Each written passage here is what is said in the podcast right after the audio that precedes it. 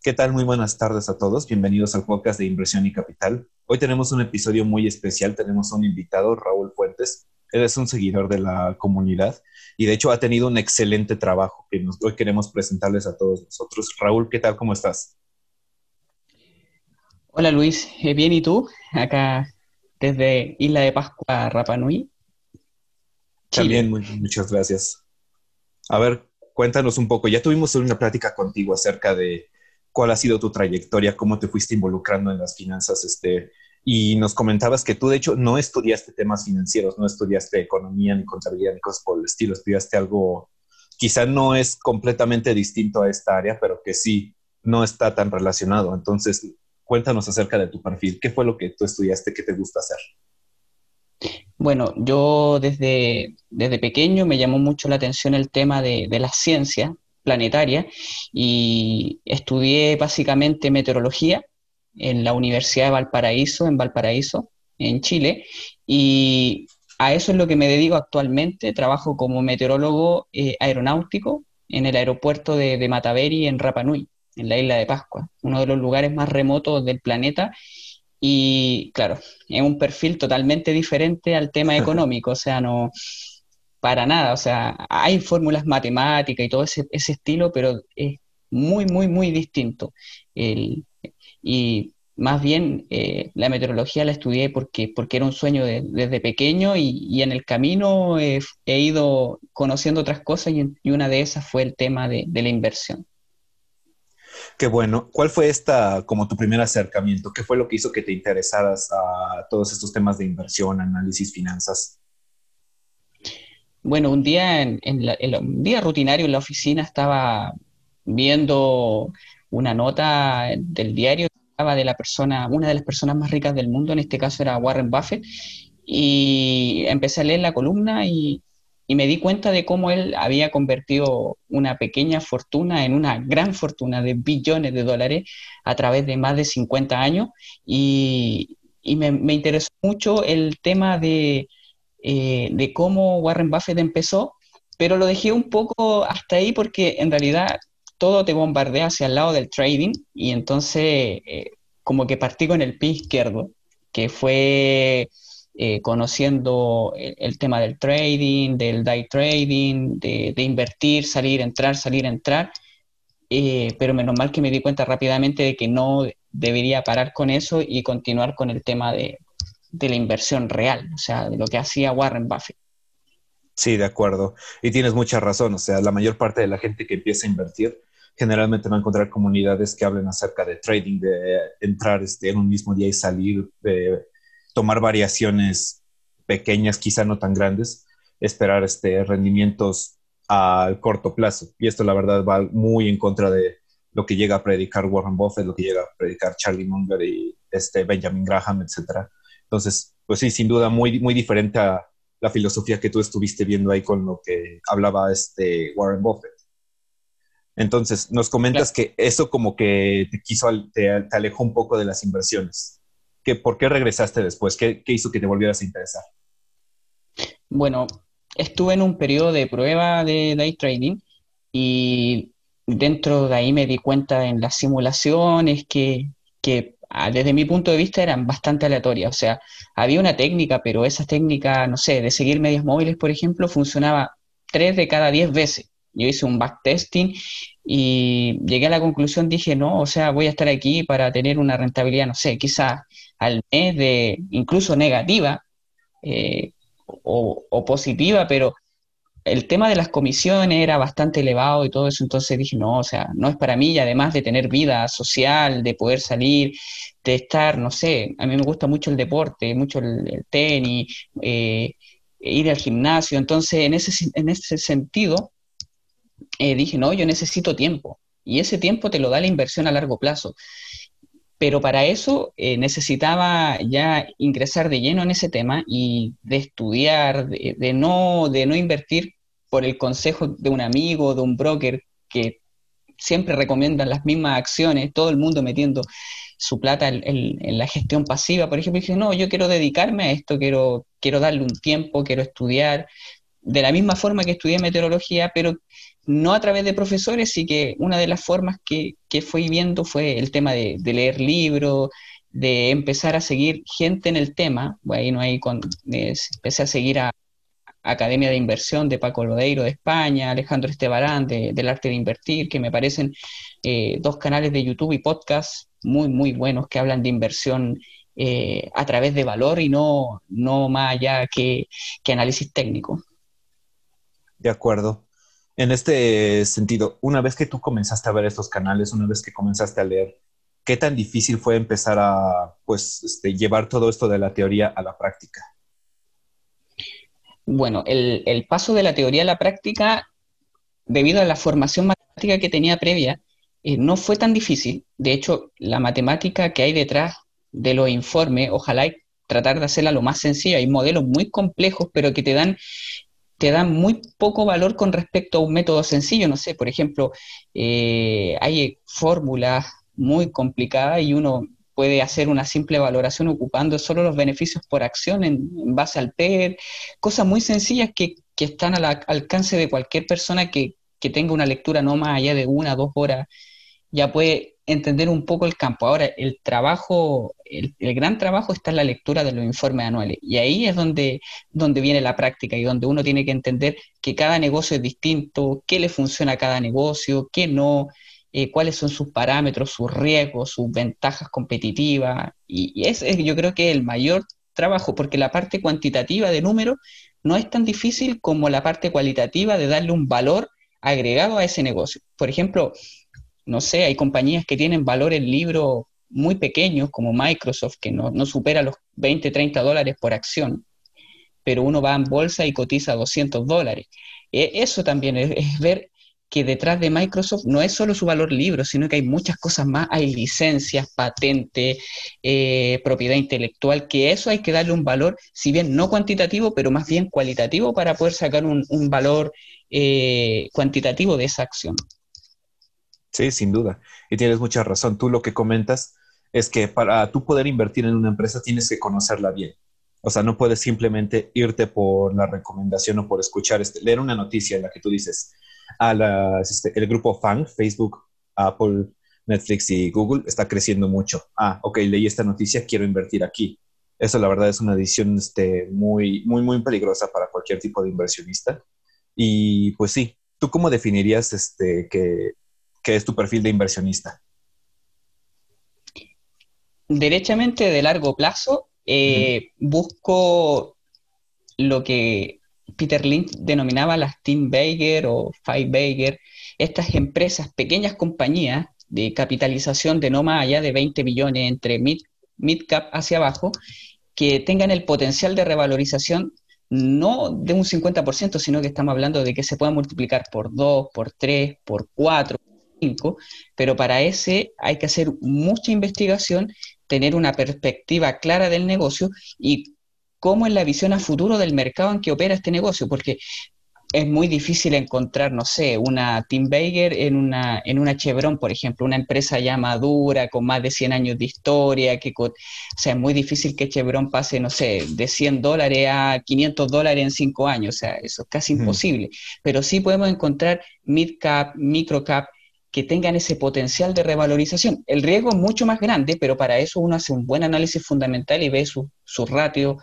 financieros más importantes, su deuda, su salud financiera, su flujo de efectivo, cómo están, cómo son sus eh, CEOs, sus dueños, si están alineados o no con la compañía y con los inversionistas. Todo ese análisis trata de aliviar un poco el riesgo a lo que están sometidos todas estas pequeñas y medianas compañías, porque en las, grandes compañías las sigue mucha gente, o sea, basta con eh, hacer una búsqueda en Google y colocar, no sé, análisis de Google y van a, aparecer millones de analistas hablando de Google y cuál es el precio objetivo que le dan. Entonces, no es muy difícil ese tema. El, el tema difícil es buscar esas compañías que, que a largo plazo te den ese valor que decía Peter Lynch él se daba cuenta eh, en, muchos libros, batiendo a Wall Street, por ejemplo, de Peter Lynch, de que él encontraba, no sé, salía con sus hijas a comer y, o a visitar tiendas y se dio cuenta de Dunkin' Donuts, cuando nadie conocía Dunkin' Donuts, o The Body Shop, cuando nadie conocía The Body Shop, y terminaron siendo excelentes inversiones que se multiplicaron por 10, por 20 veces a través del tiempo. Pero eso se logra cuando las compañías eh, son mid cap hacia abajo. Las long cap, lamentablemente, ya son tan conocidas, sus negocios son tan maduros, son tan estables que el potencial de crecimiento puede, puede pasar, como ha pasado con Tesla, que, se ha multiplicado varias veces, pero tiene que haber también una componente de cierta euforia y también una componente de industria en crecimiento.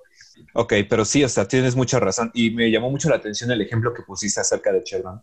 Yo creo que es una industria que va a haber mucho este efecto que dices, en el que ya no tienen quizás esta oportunidad de crecimiento.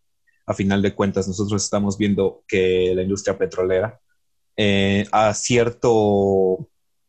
cierto punto en el futuro se espera que ya no exista, que ya no trabaja. Esto se va a reemplazar por energías renovables y otras este, opciones que no sean tan, tan dañinas para el medio ambiente. Entonces, nosotros vemos este tipo de empresas y sabemos que estas quizá no tienen tanto futuro como lo tendrían estos negocios que están invirtiendo en más en, en energías renovables, en esta energía eólica, energía solar, cosas por el estilo. Entonces, tienes muchísima razón en eso y creo que sí es muy complicado encontrar empresas que quizás estén debajo de este mid cap que mencionas, porque a final de cuentas, quizá la mayor parte de estas ni siquiera estén cotizando, entonces encontrarlas será muy complicado, pero es un punto muy, muy interesante que estás mencionando.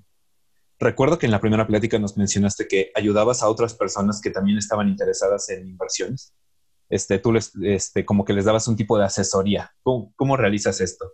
¿Cómo lo llevas?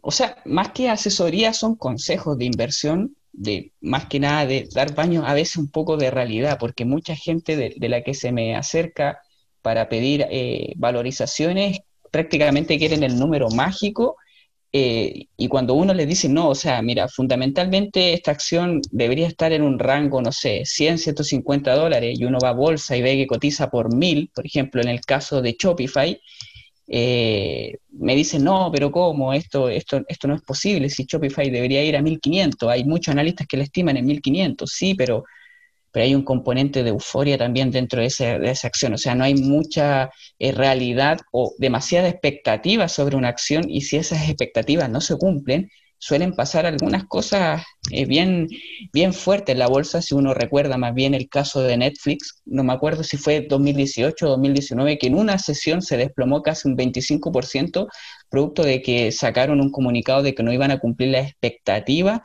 de, de crecimiento crecimiento a porcentaje de suscriptores. Entonces, eso es lo que pasa con ese tipo de compañías. Cuando las expectativas son tan grandes y no se cumplen, no caen un 2%, no caen un 3%, caen un 20, un 30% en una sola sesión.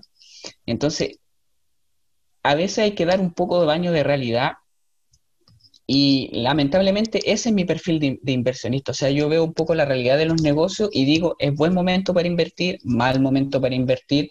Quizá habría que esperar que se ajuste un poco más el precio, ver cómo están las perspectivas futuro, pero de invertir así eh, solo porque se dice que puede llegar su valor objetivo a, no sé, un 20, un 30, un 40% más, sin mirar el riesgo que hay detrás. Eso es lo que, que trato de de, enseñar o, de, de, convencer a las personas de que siempre hay un riesgo, independiente del tipo de compañía que sea, siempre hay un riesgo. Y, eso hay que uno mirar, posicionarse. O sea, si una acción, no sé, hace un mes Shopify costaba 1.200 dólares, pero la perspectiva era que se fuera a 1.400, uno tiene que analizar, ya, ok, pero ¿cuál es mi riesgo? Y yo veo y digo, voy a analizar Shopify y veo que su valor intrínseco está cercano a 70, 100 dólares o sea, yo digo, mi riesgo de al alza es muy alto, o sea, tengo mucho recorrido hacia la baja con respecto hacia el alza. Y ahora si uno analiza el precio actual, prácticamente ha corregido un 30% desde máximo de 1.200 dólares a casi 900 dólares. Incluso llegó a estar abajo 800 dólares. Entonces, esas son las perspectivas. Minimizar el riesgo. Minimizar el riesgo a través de la información, a través de, saber lo que uno está comprando. Como se dice por ahí, eh, valor es lo que se obtiene, pero precio es lo que se paga. O sea, yo estoy pagando un cierto precio por algo que quizás no lo vale y estoy asumiendo mucho riesgo por un potencial de crecimiento muy bajo. Quizás, no sé, si, me hubiesen hablado en marzo de decir, no sé, voy a comprar acciones de Facebook, por ejemplo, a 150 dólares que estuvo por acción.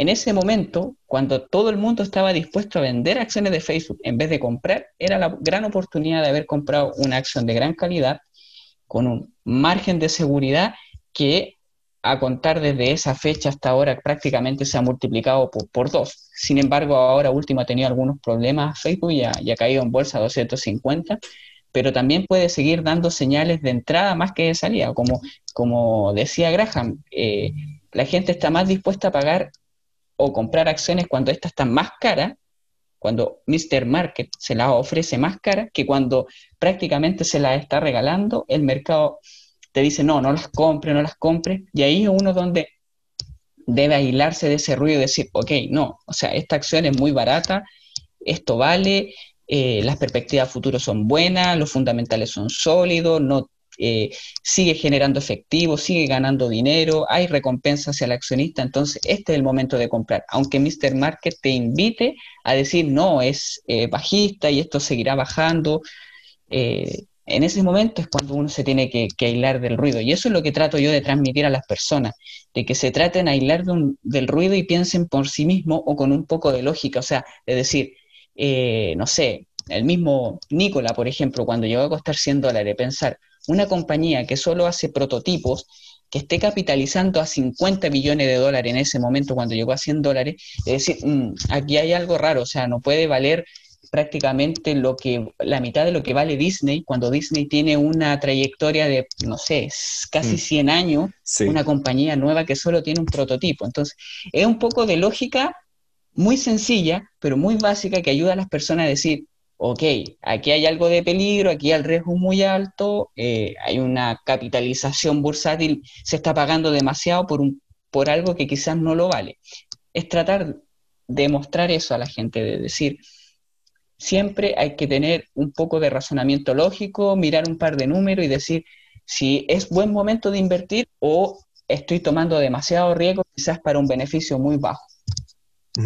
Sí, claro. Y fíjate, me gustó mucho una frase que dijiste, me parece que fue, valores lo que obtienes, pero precios lo que pagas, ¿correcto? Claro, sí, es muy me gustó, esa Me gustó mucho esta que comentas porque tiene muchísima razón. O sea, a final de cuentas, independientemente de lo que tú vayas a pagar, la, la empresa tiene cierto valor y eso tú no lo vas a cambiar invirtiendo en ella o no. La empresa ya tiene sus trabajos, sus prototipos, la empresa es lo que es, por así decirlo. Entonces, imagina tú, este, por ejemplo, cuando estás comentándole a estas personas que tú les ayudas a invertir, que tú les dices, esta es una buena inversión o esta quizás no lo sea. Meten su dinero y al día siguiente X o Y noticia, la empresa cae. Obviamente te van a decir algo, te van a decir este, qué está pasando, que por qué están perdiendo su dinero si tú estabas seguro que esta es una buena inversión. O sea, ¿qué ocurre en ese, qué ocurre en ese momento? ¿Tú cómo convences a alguien de, el trabajo que has hecho, de todo lo que haces, todo lo que tú tienes detrás y de que estás seguro de que vale lo que tú este, estableciste en tu análisis. Bueno, he, tenido la experiencia con, una, eh, se podría decir, midcap, que se llama Canadian Solar, que una compañía fundamentalmente extraordinaria. De hecho, comparándola con el sector de energía renovable, una compañía excelente a nivel fundamental, BPA positivo, free cash flow positivo, crecimiento, líder en tecnología, muchas cualidades positivas y desde el precio de compra, más o menos en 21 dólares, 22 dólares, en pocas semanas de este año eh, incrementó su valor cercano a 35 dólares. Entonces, ahí uno, bueno, yo recomiendo esa, esa acción y todo, y felicitaciones, excelente análisis y todo. Pero resulta que salió una noticia de, de, Canadian Solar hace poco de que iban a hacer opciones convertibles por 200 millones de dólares y el mercado eh, no le gustó mucho y hizo caer la acción un 10%. Entonces ahí vienen las, eh, oh, pero ¿por qué está cayendo? ¿Por qué cae un 10%? ¿O por, eh, ¿Qué le está pasando? Bueno, y uno ahí analiza la noticia que sabe un poco más del tema y, lee, bueno, ¿para qué son estos 200 millones de dólares? Que en realidad es súper poco para el free cash flow que tiene que, de casi 700. Y uno dice, bueno, es para, para implantar más proyectos. Tiene muchos proyectos a futuro, necesita ese crecimiento y si ese dinero a futuro es bien usado, va a tener rendimiento. Entonces, después Mr. Market se, se como que se regularizó y, volvió a la acción, no sé, recuperó ese 10% a los dos días, pero, pero esas cosas puntuales uno tiene que, que dar a entender a las personas de que uno se tiene que aislar de ese ruido y decir, ok, si bien es una noticia, es un, se podría decir una ampliación de capital, pero, pero una ampliación de capital muy pequeña, o sea, un monto de 200 millones de dólares para una compañía con ingresos de 3 billones, súper poco. Pero el fin de, eso, de ese dinero es un fin bueno. Y si se ocupa para proyectos, esos proyectos van a generar más ingresos y al final a largo plazo la recompensa para el accionista va a ser muy buena. Que Mr. Market se lo tome mal es otra cosa. Pero siempre hay que entender el contexto de las noticias. Por ejemplo, ahí tenemos el caso contrario. Tesla pide una ampliación de capital, diluir al accionista con 5 mil millones y, y, la acción sigue subiendo. Entonces uno dice, pero por un lado, está haciendo caer una acción solo por el hecho de que pidió un poco de financiación muy barata, muy barata la financiación, que mucho mejor que, que meterse con los bancos, y la, la castigas un 10% cuando esos 200 millones de dólares no representan ni siquiera el 1% de la capitalización o de los ingresos de la compañía, en comparación con otra que pide una ampliación de capital, diluye al accionista y la hacen subir. Entonces, en estos momentos estamos como en un mercado irracional desde ese punto de vista, pero uno tiene que aprovecharse de eso y yo de hecho amplié mi participación en, esta compañía en Canadian Solar, aprovechándome de, la caída de 35 a 27 dólares, 28 dólares. Ok, sí, de acuerdo. Y tienes mucha razón, al final de cuentas. Mientras más gente siga escribiendo acerca de, este, acerca de estas empresas como Tesla, Facebook, Apple, Google, pues la gente va a seguir conociendo estos negocios y va a hablar acerca, hace rato también estuvimos hablando de este concepto importante, aquellos que se hacen llamar este Robinhood, en Estados Unidos, este, para los que no conocen el término, hay una aplicación este, que ha obtenido muchísimo, eh, pues muchísima fama en cierta forma, llamada Robinhood. Y es una aplicación que te permite a, cualquiera poder tener este, inversiones en bolsa. Entonces, eh, si bien el concepto en sí está, es bueno, porque un proceso que antes era, era, era muy burocrático y era difícil comenzar a invertir en bolsa, también es un problema que gente que no tiene experiencia, que no ha hecho su análisis, que simplemente se deja llevar por último que escucha, comience a mover estos mercados, porque son, no son este, 10 personas, no son 100, no son 1000, son cientos de miles de personas que están este, inflando ciertas acciones que quizás no verían estos apoyos este, en caso de no tener esta opción disponible. Pero sí, o sea, tienes mucha razón. A final de cuentas, este Mr. Market, como mencionas, es algo que llega a, a ser muy, muy sensible, muy sensible a las noticias y depende mucho quién diga las noticias para saber si los va a afectar, si los va a castigar o los va incluso a, premiar por la misma noticia que a otros está castigando. Sí, sí, tienes mucho, mucha razón. ¿Cuál este, dirías tú que es este, el mayor reto? Para ti, alguien que no estaba relacionado a las, este, a las inversiones, a las finanzas, ¿cuál fue como tu mayor reto en todo este proceso? Yo creo que el mayor reto de todo inversionista, de lejos, de lejos, es la paciencia. O sea, la paciencia es clave en este negocio y de mirar a las compañías, los tickets, no sé, al ticket MCD de McDonald's, no como eh, un valor, sino como una empresa, como, como realmente, dice Warren Buffett, o sea, sentirse parte de la empresa. Es una participación pequeña, estamos hablando de compañías de miles de billones de dólares, pero uno tiene que sentirse parte de la compañía y mantener una visión a largo plazo, siempre a largo plazo, hacer una, vigilancia también, o sea, trimestral, estar pendiente de noticias y, darle cierta relevancia a ciertas noticias y a otras no. Hay noticias que en realidad aportan muy poco al valor de la compañía y hay otras que aportan mucho al valor de la compañía, pero ahí uno tiene que aislarse y decidir si esas noticias son realmente importantes, me pueden perjudicar a mí como inversor o me pueden ayudar como inversor. Yo creo que es el reto más importante y la paciencia, o sea, de entender que, estos son negocios y es lo mismo que uno abriera un restaurante. No puede esperar beneficios de un día para otro en un restaurante, o sea, son años de experiencia, son años trabajando. Es, eh, la bolsa es lo mismo. Eh, me gusta mucho el concepto que imprime eh, Peter Lynch por sobre Buffett, que Buffett es más de buscar negocios extraordinarios, comprar y mantener 10, 15, 20 años. Me gusta más el concepto de Peter Lynch de de saber cuándo vender. En, este caso, por ejemplo, sobre todo aplica para las compañías cíclicas del sector aerolínea, del sector petrolero, del sector de metales preciosos, que uno dice, ok, en este, este, es el momento deprimido, este es el momento que nadie quiere la acción, este es el momento de comprar, y cuando empieza la euforia es el momento de vender. Ese, ese método le dio a Peter Lynch un 30% de, de, rendimiento en 13 años y es uno de los mejores track records que existe registrado a nivel bursátil. Sí, claro. Sí, muy, muy, muy, muy interesante.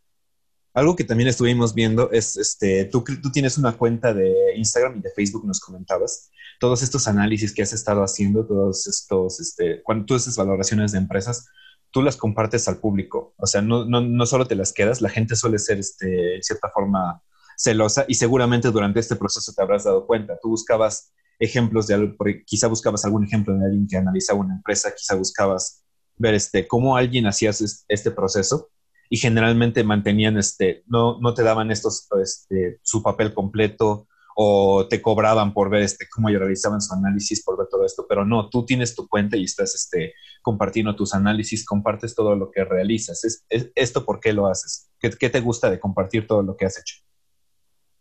Bueno, me gusta compartirlo para que la gente tome conciencia de que la inversión es algo serio, de que uno no está, eh, no está jugando dentro de la bolsa, porque de verdad, sinceramente, yo creo que se gasta más tiempo en buscar la nueva característica del próximo iPhone que dedicarle tiempo a la inversión, a tu dinero, a tus ahorros. Eso es lo que más, lo más importante, o sea, digo, para que, para que todo el mundo crezca de la misma forma, para que pasemos de ser ahorradores a inversionistas, de hacer crecer nuestro dinero, de tener más libertad financiera, eh, de tener una cierta tranquilidad.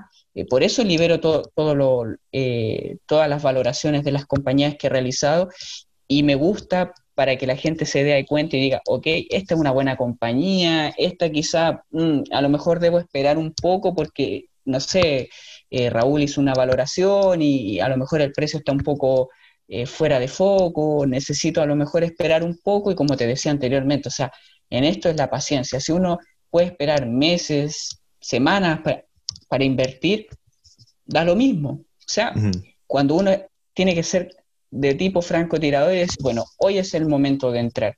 Eh, hoy es el momento de comprar, quizás no lo fue ayer, no lo fue antes de ayer, pero pero la paciencia es clave.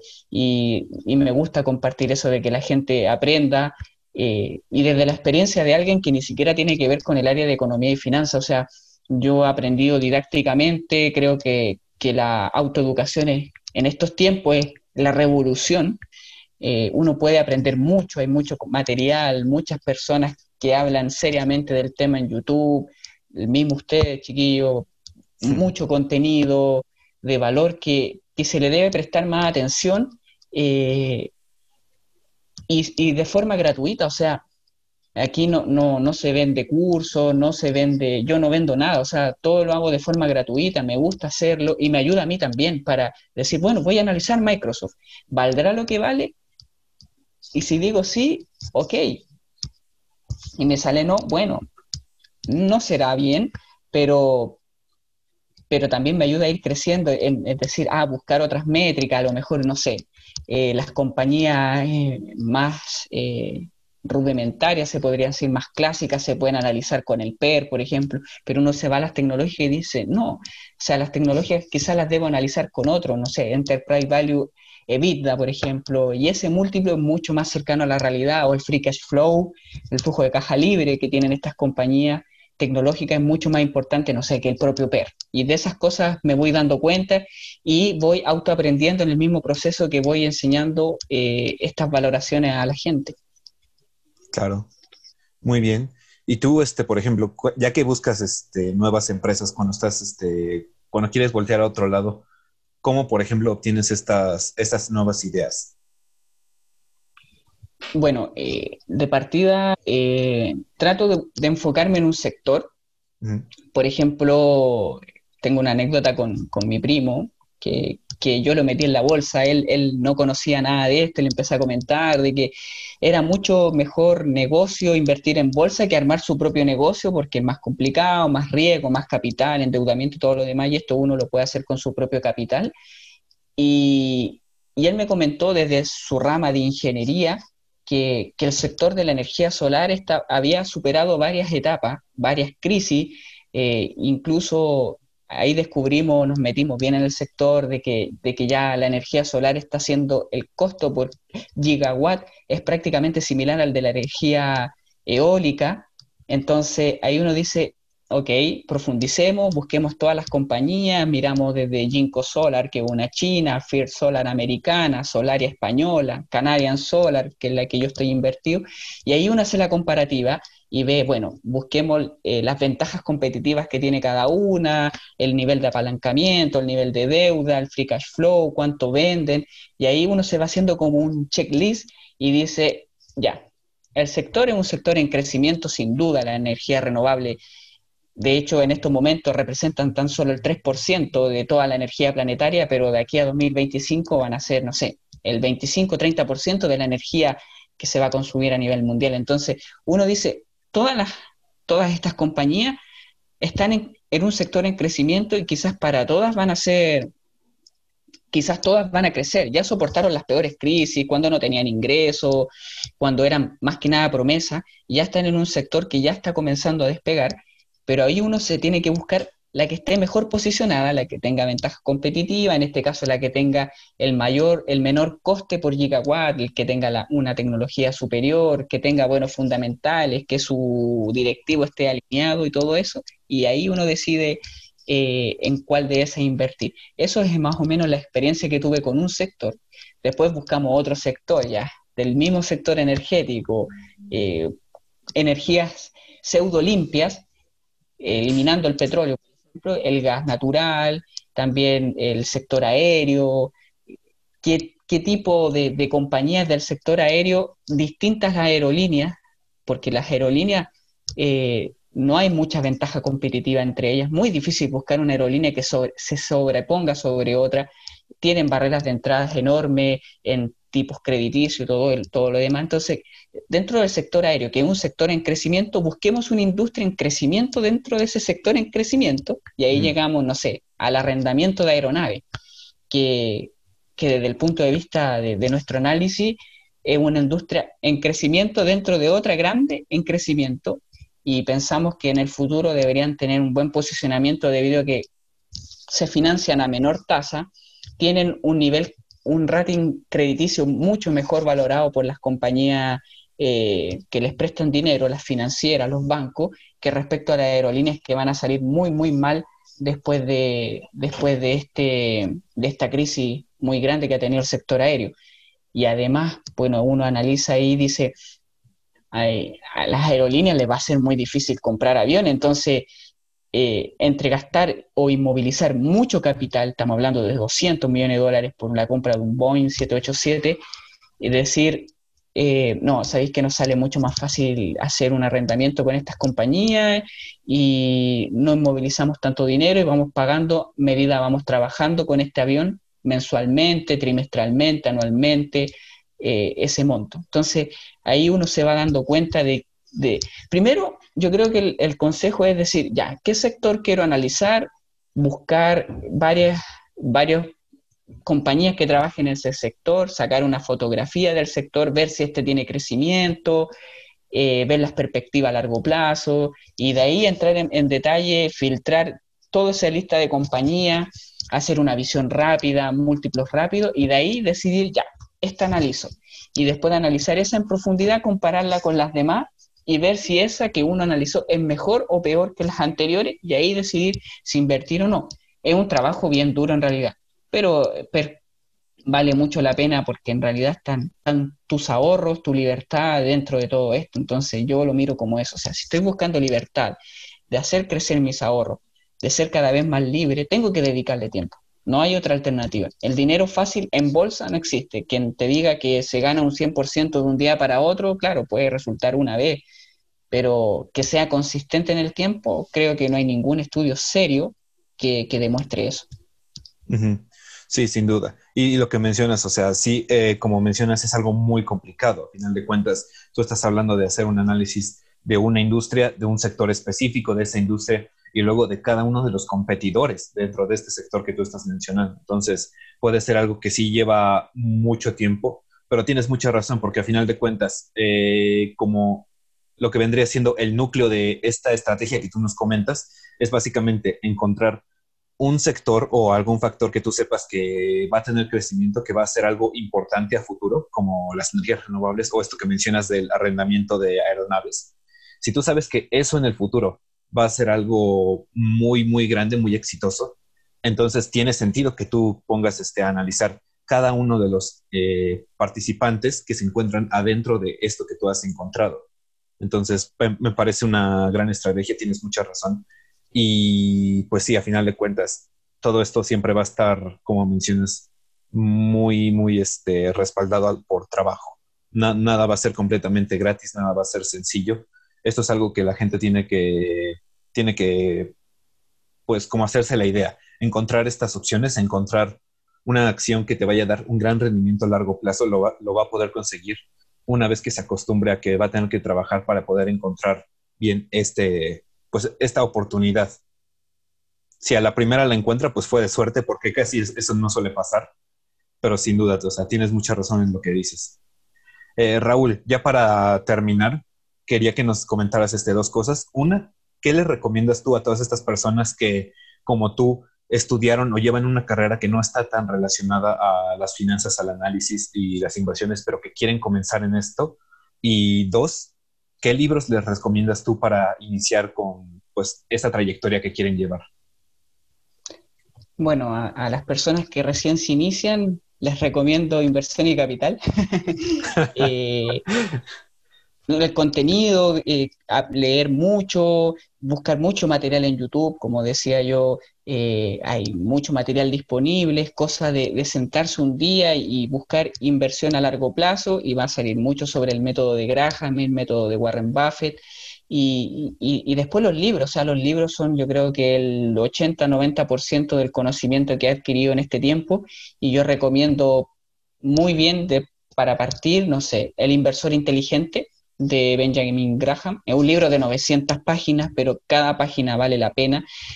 Cuenta desde el crack del 29, el crack del 87, el periodo de euforia de los 60, el periodo bajista de, la década del 40, de las guerras. Da una perspectiva muy, muy esencial de, lo que, de lo que uno se puede esperar en el mercado. O sea, te dice muy bien de que puedes pasar muy rápido desde la euforia a la depresión y de la depresión a la euforia del mercado.